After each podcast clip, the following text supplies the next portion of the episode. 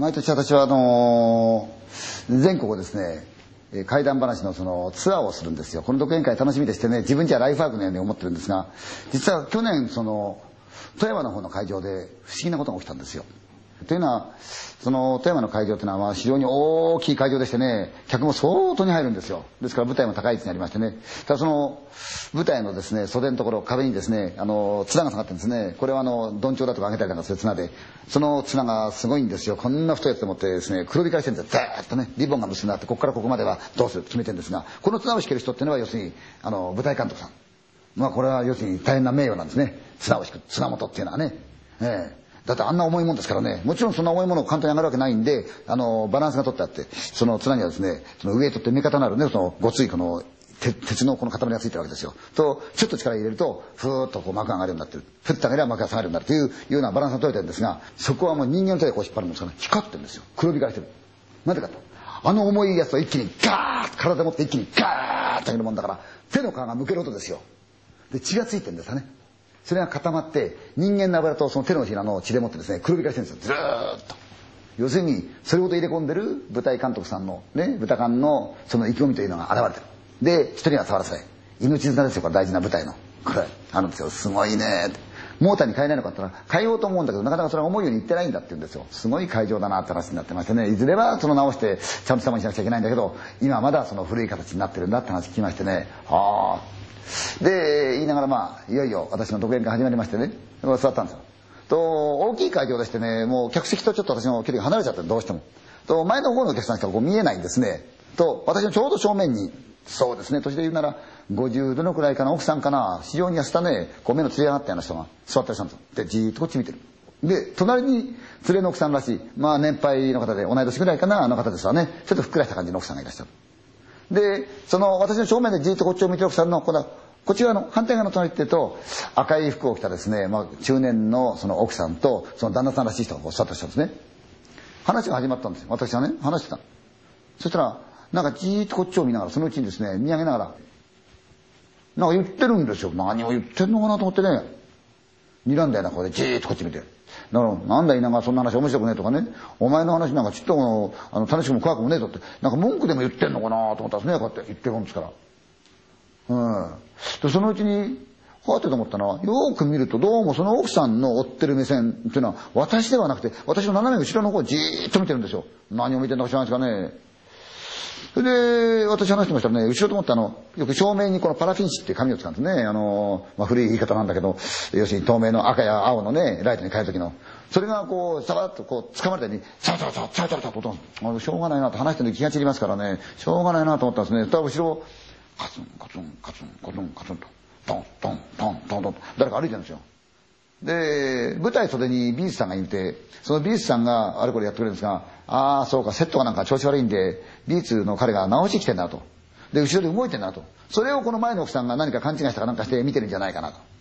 というふうに私思ったんですね。でも、よく見て、他の人は全然見てないしね、この奥さんだけはじーっと見てる。で、なんかブツブツ言ってて、そのうちに連れの奥さんに、こうなんか、言ったんですよ。その奥さんが、うわっと驚いた顔こっちから、一体何を言ったんだろうなと。気になりますが、私喋ってますよ。一応一応仕事ですから喋って。たら今度は、反対側の、そのカップルさんの奥さんの方に向かって、その奥さんね、なんか言ったんです。そしたら、何があったの知らないけど、その赤い服を着たカップルの方の奥さんがブワッとこう、飛び抜けるようにしてこうってどいたんですね。で、旦那さんの方もブワッとこうしたんですよ。何を見たんだろう何を聞いたんだと思った。全然わからない。距離があってちっちゃい子ですから。と、そうこうするうちにその前の奥さんが立ちかけるんですね。で、座る。で、なんかブツブツ言ってる。で、相変わらず、何をやってんだろうもしくは具合が悪いんだったらば、係の人間がいますからね、ライブですから、すいません、前の奥さんはちょっと具合が悪いようなんでよろしくお願いしますってのは、これ簡単なことですからね。うん、だから、そういう日は済むわけですよ。でもなんか、そんなでもないんだな。で、また立ちかける。これ後ろの人にとっては非常に迷惑ですからね。で、また3回ぐらいこうやった。なんだこれ少しおかしいんじゃないかなと思ったんですね。そしたら、その人は何を思ったか知らないけど、ああ、嫌だって言ったんですよ。その声が聞こえたんですよ。ああ、嫌だ。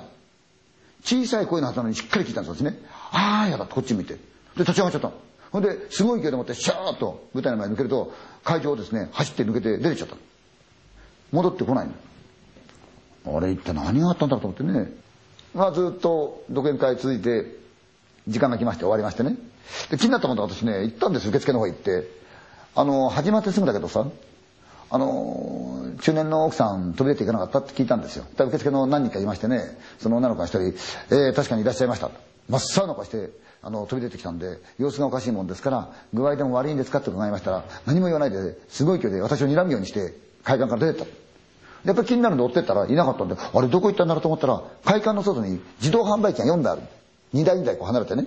そのわずかな隙間があるんですがそこをひゅっと見たらばこの膝のようなものが見えた。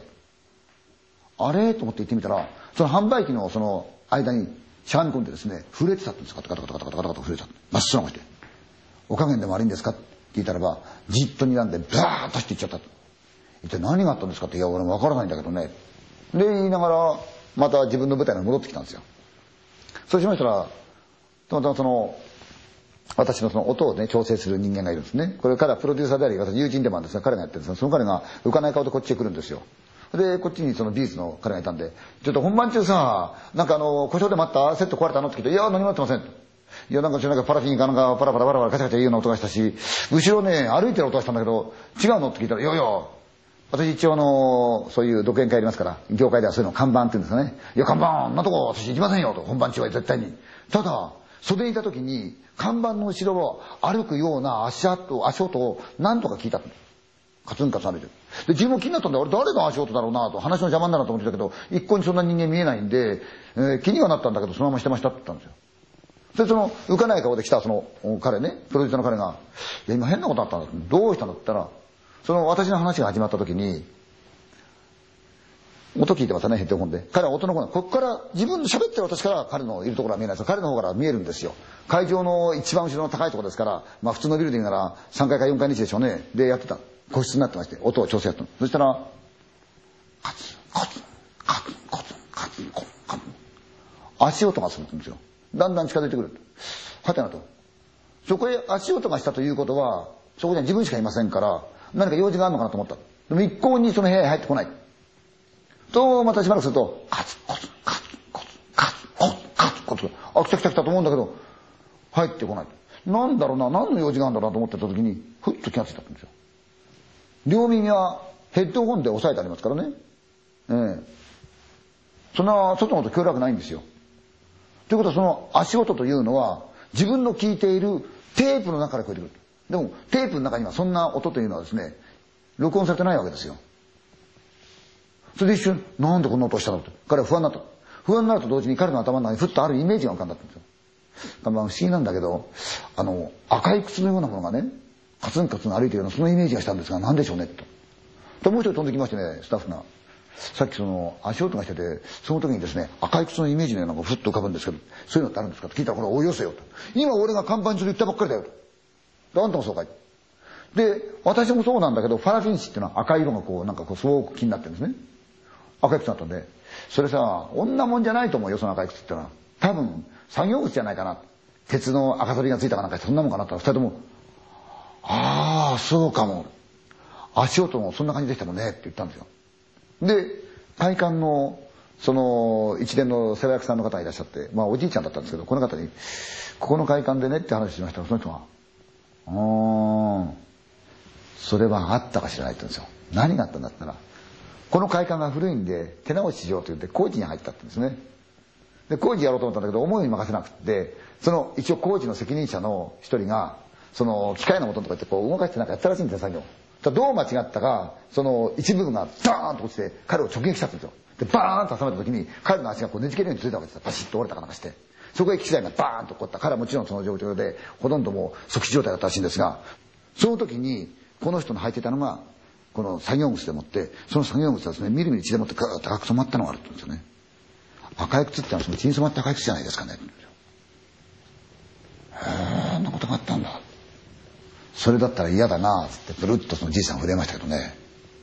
ということは私の前にいたあの奥さんもしかするとそいつを見たんじゃないかなとそう思うんですよね。